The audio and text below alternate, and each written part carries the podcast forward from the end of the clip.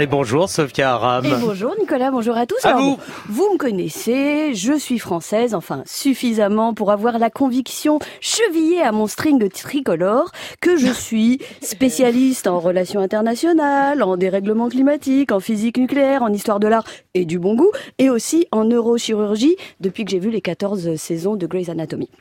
Ce qui me permet, comme tous mes concitoyens, de donner mon avis sur Twitter, Facebook et au Café du Coin, où je me confronte à d'autres spécialistes venus porter la contradiction dans un échange euh, aussi fécond, euh, responsable et utile qu'une émission de Pascal Pro, où quelques polémicards s'acharnent quotidiennement à pisser dans un violon pour vérifier qu'il n'en sort pas une symphonie.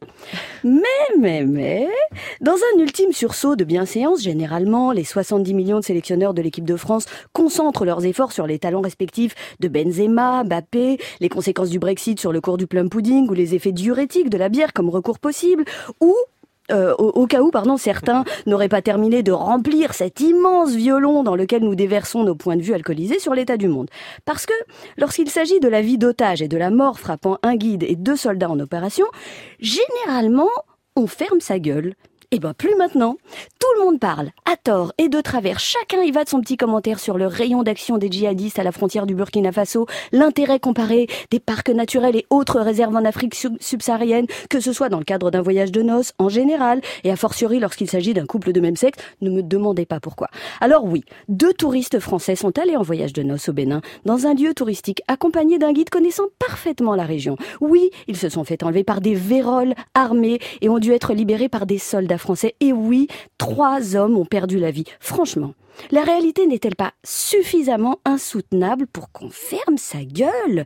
Est-ce vraiment l'occasion pour un ministre des Affaires étrangères de reporter, semble-t-il à tort, la faute sur les otages? Est-ce vraiment l'occasion pour Marine Le Pen de reprocher au président de la République d'avoir fait le déplacement pour les accueillir?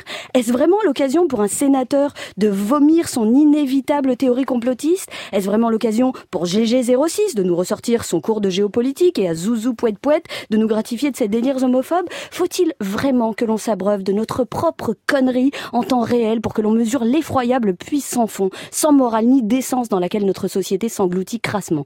Notre déliquescence est telle que depuis le premier couillon venu jusqu'à la tête de la diplomatie française, il semble désormais utile de rappeler que les victimes dans ce drame sont et resteront les otages, le guide assassiné et les militaires morts en service. Ce qui pourrait aller de soi, hein, mais je vous assure que c'est devenu au moins aussi utile que ce rappel à l'ordre de Nicolas Hénin, ancien reporter de guerre et ex-otage en Syrie, lorsqu'il a écrit sur Twitter hier, avant-hier, pardon, dites-vous que les terroristes préféreront toujours que vous fassiez le procès de leurs victimes plutôt que le leur. Alors, chut.